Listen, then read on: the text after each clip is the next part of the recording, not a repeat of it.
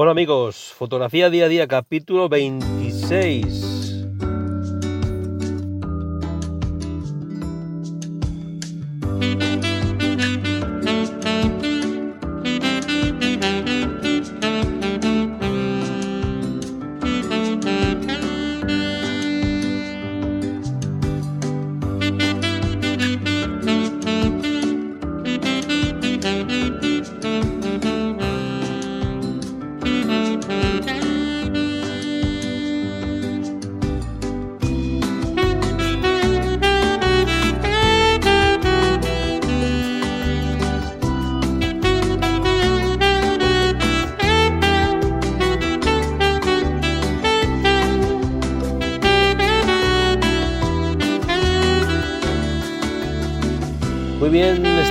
Metidos en el otoño.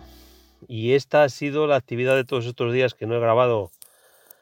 Llevo, no sé, no sé los días que llevo sin grabar el podcast, no sé si son igual 20 días ya sin, sin aparecer por, por aquí por el podcasting. Y todo se debe a, bueno, eh, mi trabajo que me ha robado bastante tiempo eh, iba a grabar la semana pasada y bueno, un trabajo extraordinario me atropelló mis planes y también porque no he parado, no he parado de hacer fotografías, de hacer salidas fotográficas porque hemos tenido un otoño de verdad, o estamos teniendo, estamos teniendo un otoño bastante, bastante bonito. No como el año pasado, no como el año pasado, el año pasado fue, pues igual no recuerdo yo otro igual, no tengo unas fotos de otoño como, como las del año pasado en estos 20 años que llevo haciendo fotografía.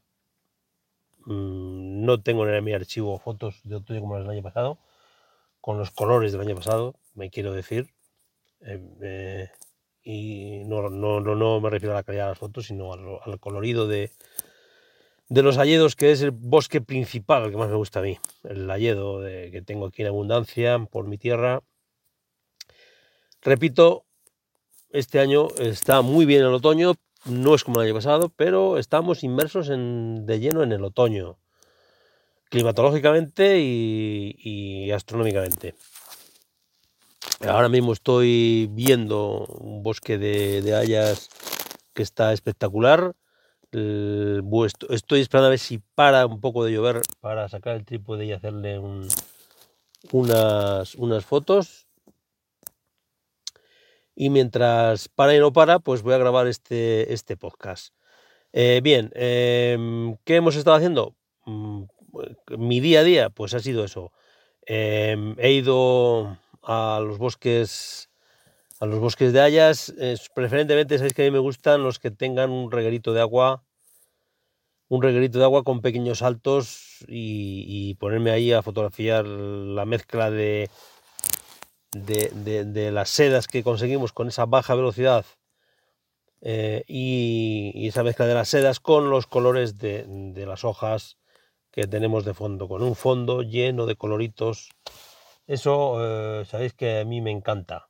Y bueno, he hecho, he hecho varias sesiones de, este tipo de fotografía.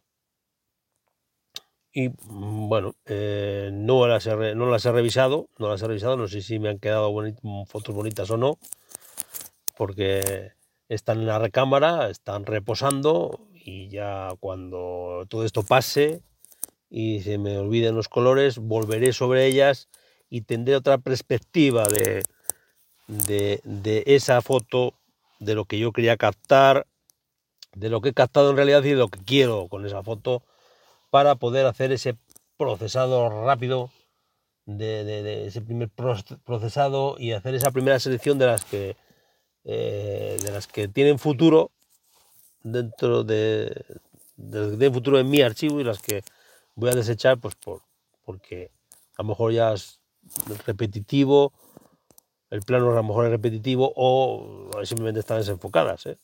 También puede ser, o porque se me olvidó, yo qué sé, girar el polarizador y, salen unos brillos que no, que es irrecuperable la foto. Eh, bien, eh, hablaros, bueno, hablaros un poco de, esta, de este tipo de fotografía. Bueno, pues Ah, bueno, además, además, además de los bosques, además de los bosques, están saliendo las setas. Están saliendo las setas. Eh, no había llovido demasiado, no había llovido demasiado y no estaban saliendo como tienen que salir. Mm, variedad de especies y cantidad. Mm, pero bueno, eh, con esta borrasca que nos ha venido ahora la estatal bárbara, y si quedan temperaturas que parece ser que sí, según las previsiones, van a quedar temperaturas suaves, eh, probablemente se nos llene el bosque de setas. Con lo cual, eh, el macro ya está, mi, macro ya está metido en la bolsa junto con el angular eh, y los flashes para sacar, sacar la cámara, sacar el, el, macro y la seta que te encuentres, sacarla una foto. Ya he hecho alguna, ¿eh? Ya he hecho alguna y sé que me han quedado bonitas eh, jugando con la iluminación de los flashes y demás. Bueno, pues eso me encanta, esa, ese tipo de fotografía artesanal de ahora enfoco por aquí y le meto un contraluz por allí y luego se lo cambio todo para el otro lado y la sombra para allá y eso a mí ese tipo de fotografía de, me encanta. Disfruto mucho con ella y bueno pues estamos en, estamos en, la época. Setas setas es lo que quiero y creo que a partir de la semana que viene eh, se nos va a plagar el bosque de setas porque llevamos una semanita lloviendo y va a venir eh, un poco de, calma chicha y un poco de calorcito, una subida de temperaturas que hace que el hongo, la espora, salga para arriba como un cohete y, nos, nos, llenemos, nos llenemos el bosque de, setas. Eh, bien, eh, bueno, contaros un poco lo que, lo que hago con lo que hago cómo hago las fotos en esta época. Bueno, pues eh, simplemente meto mi cámara con, el angular con el 17, con mi 1735 f2.8 en la bolsa. Eh, me cojo las botas, el vadeador, los vadeadores, las botas de pescar que llamamos aquí, los vadeadores, y me voy al bosque, al bosque y al charco, al arroyo me meto en el arroyo y fotografío cascadas. Eh, bueno, eh, normalmente estamos hablando de sitios bastante sombríos. Son, son, sitios donde el sol no le ves, con lo cual eh, casi, casi, casi no te hace falta. bueno, desde luego el filtro ND no hace falta el filtro ND, es muy raro que necesites usar el filtro ND en los entornos donde yo me muevo. Simplemente con el polarizador y eh, un degradado, un degradado de tres pasos, eh, tan solo un día en una sesión que sí que había sol por encima de, las, de, los árboles, me obligó a meter el degradado de 9, con el degradado de 9 y el polarizador conseguía esa velocidad que a mí me gusta, darle que son dos segundos. A la cascada, a la cascadita, meterle dos segundos de velocidad eh, con un F7, F8 más o menos y mm, me, queda un movimiento de agua que me gusta. Eh, esa es la, la, forma que tengo yo de trabajar mis cascadas.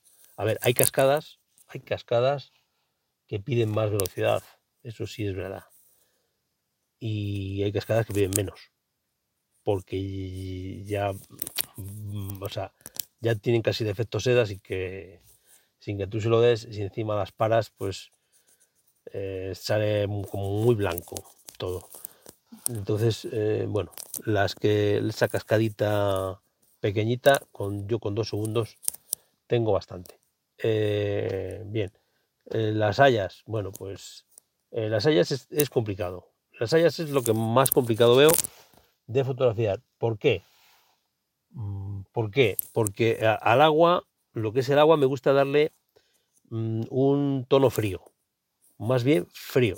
el agua, los musgos que tenemos alrededor de la cascada, que son piedras llenas de musgo, frío. Pero sin embargo el fondo pide eh, calor.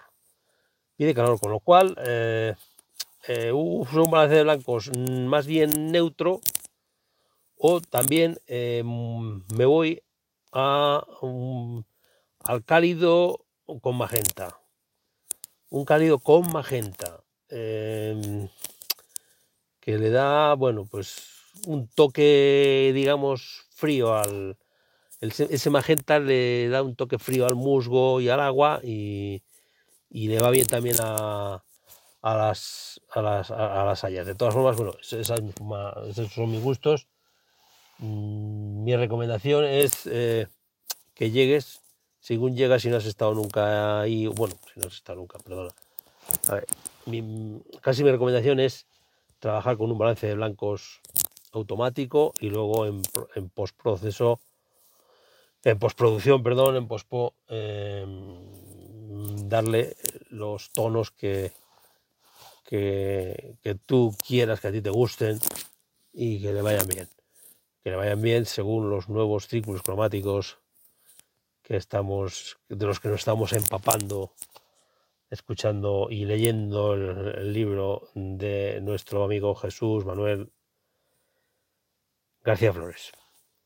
Eh, bien, eh, simplemente pues eso, eh, deciros, el equipo imprescindible, repito, a modo de resumen, equipo imprescindible, botas de goma, botas, o botas de altas, para meternos en los charcos, meternos en el arroyo, el gran angular y, y una cámara. Y el filtro degradado, quizás sin el bosque no es muy tupido, pues haya que meter un, o sea, el filtro, de, haya que meter un ND, un ND de, tres pasos para darle un poquito de velocidad, pero muy poca cosa. De equipo no se necesita gran cosa para, para el otoño.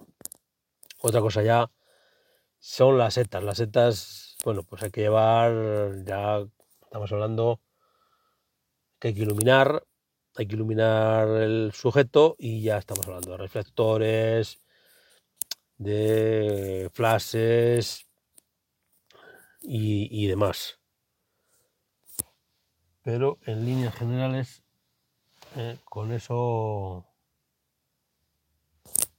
con, este equipo que os digo, eh, vamos a pasar el otoño.